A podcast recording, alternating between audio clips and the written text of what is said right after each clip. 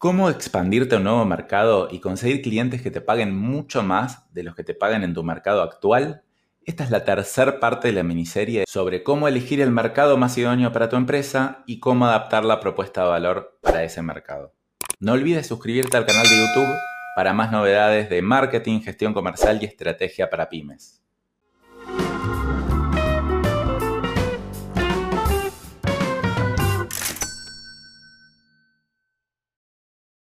¿Qué es lo que tienes que hacer entonces para conseguir nuevos clientes en otros países? Y conseguir prospectos. Parece bastante obvio, ¿no? Pero bueno, me parece que no es tan obvio porque mucha de la gente no entiende cómo funcionan los embudos de ventas.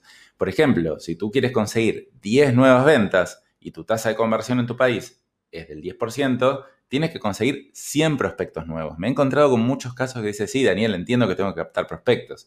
Y cuando le pregunto cuántos prospectos tienes del país nuevo, me dicen dos o tres. Y yo le digo, entre dos o tres prospectos vas a conseguir cero ventas, lo más probable. Entonces es muy importante de tener una estrategia de captación de nuevos prospectos antes de centrarnos en la parte de ventas. Ahora, lo que vamos a ver es que hay un montón de formas de captar nuevos prospectos. Nos vamos a centrar en los tres que son más controlables, que son canales más digitales y que son los que a nosotros nos resultaron también en la expansión de nuestra empresa. El primer canal es hacer publicidad en Google Ads. Básicamente esto es ponerle dinero a Google para que cuando alguien esté buscando un proveedor de tu rubro, tú aparezcas en esa lista. Este canal está muy bueno porque la verdad que no requiere tanta habilidad comercial. Por ejemplo, si tú vendes un software, entonces alguien que busque software de lo que sea que tú ofrezcas, va a aparecer tu anuncio arriba. Y por lo tanto, la persona se va a meter a tu sitio web y te va a dejar una consulta. Entonces es mucho menos esfuerzo comercial que tienes que hacer de salir a prospectar activamente a un cliente. Para que este canal funcione, en general tienes que tener un producto o servicio buscable, es decir, algo que no sea tan novedoso que nadie esté buscando. Pero la verdad que está bueno probarlo porque Google solo cobra por clic, es decir, si hay pocas búsquedas vas a terminar pagando poco y si hay muchas búsquedas vas a terminar pagando mucho, pero tú tienes el control absoluto del presupuesto. Así que definitivamente este es un canal que te recomiendo probar. Nosotros al iniciar la expansión al nuevo mercado que era Chile, conseguimos un 15% de nuestros clientes con esta metodología, con este canal. El segundo canal es hacer seminarios o webinars. Nosotros, por ejemplo, cuando arrancamos nuestra expansión a Chile, íbamos presencialmente y hacíamos lo que se llamaba desayunos empresariales, invitábamos a un montón de buenos de pymes y nos sentábamos enfrente de ellos durante una o dos horas hablándole no de nuestro servicio, sino de un panorama general del mercado. Al final de las dos horas generamos tanta confianza que era como si fuéramos un proveedor local. Luego pasamos a hacer webinars en vez de seminarios presenciales. La verdad que nos dio mucha más escala porque eso nos permitió también expandirnos más fácilmente a otros países.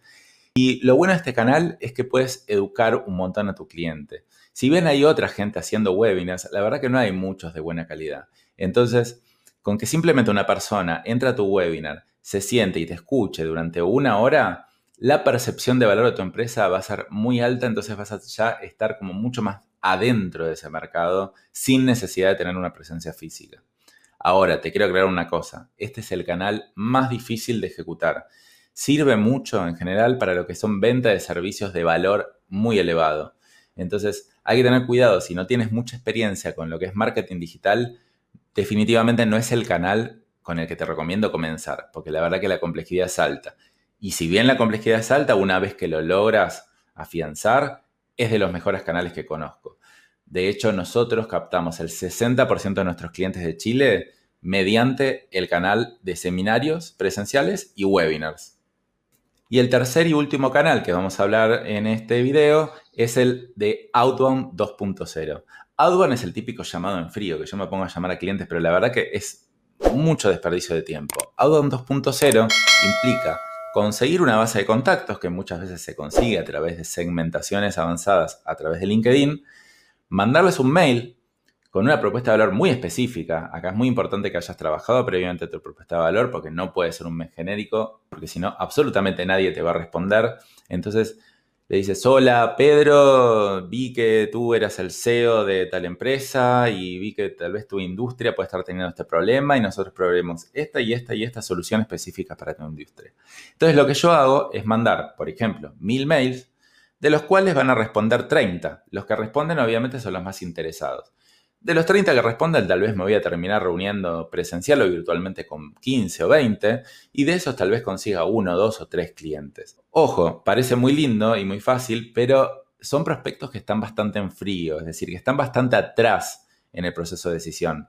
A diferencia del canal de Google Ads, que es gente que ya está buscando un proveedor y está como muy próximo a contratar, en este canal lo agarro mucho más en frío. Sin embargo, también es una buena oportunidad porque la verdad que yo puedo elegir al público al que yo quiera apuntar. Por ejemplo, puedo querer apuntar a empresas de más de 50 personas. Entonces, la verdad que puede ser un muy buen canal. Nosotros en nuestra expansión a Chile conseguimos el 25% de nuestros clientes a través de este canal.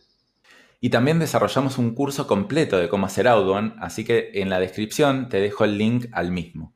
Y como te dije al principio, lo más importante para conseguir nuevas ventas es conseguir primero nuevos prospectos, pero después no tienes que olvidarte de la parte de la gestión comercial que tiene que ser súper, súper sólida y hacerle un seguimiento muy cercano a los prospectos para que se transformen en clientes. Es mucho esfuerzo hacer una expansión y captar clientes en un mercado donde nadie nos conoce para después abandonarlos. Entonces es muy importante que mantengas mínimamente un Excel organizado con un seguimiento de tus clientes e idealmente un CRM o software de gestión de ventas.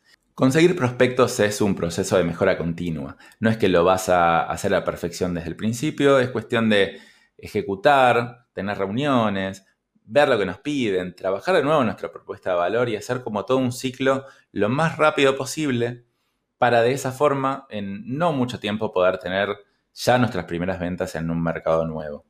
Bueno, entonces ahí tienes los tres pasos clave que yo considero para expandirte a un mercado nuevo y no fracasar el intento, que es elegir el mercado más idóneo para tu empresa, adaptar tu propuesta de valor al mercado que elegiste y tercero, tener una estrategia de captación de prospectos en el mercado donde nadie te conoce. No te olvides de registrarte en nuestro canal de YouTube haciendo clic aquí en el link para más videos e información de expansión, de marketing, de gestión comercial y de estrategia para pymes. Nos vemos en las próximas. Thank you.